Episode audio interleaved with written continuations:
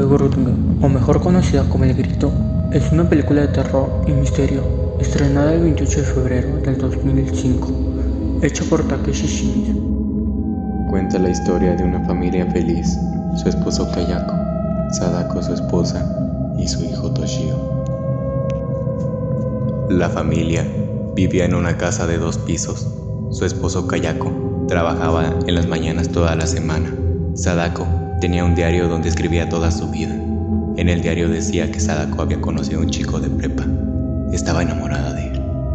Desde aquellos tiempos y hasta ahora. Al pasar las semanas, un día Kayako regresaba de un humor pésimo. Sadako se encontraba en la cocina. En eso, Kayako subió las escaleras y entró a la habitación.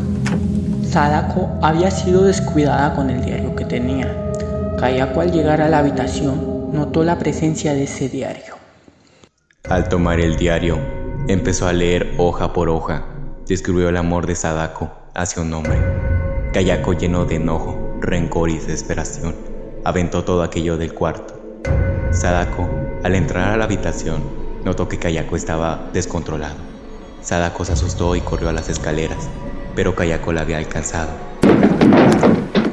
Sadako rodó por las escaleras, rompiéndose una pierna y golpeándose la cabeza, derramando sangre. Kayako tomó a su hijo y al gato y los ahogó en la bañera. Kayako bajaba las escaleras dándose golpes contra la pared de tanto enojo que sentía.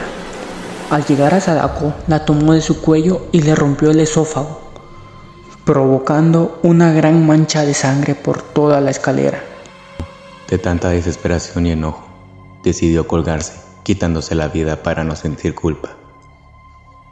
Al paso del tiempo, el alma de Sadako y su hijo se corrompieron de maldad, dando inicio a una maldición en la casa. En el transcurso del tiempo, llegan más familias a habitar la casa, pero todos desaparecen sin explicación. Dijiste que solo era una historia, al menos eso creía.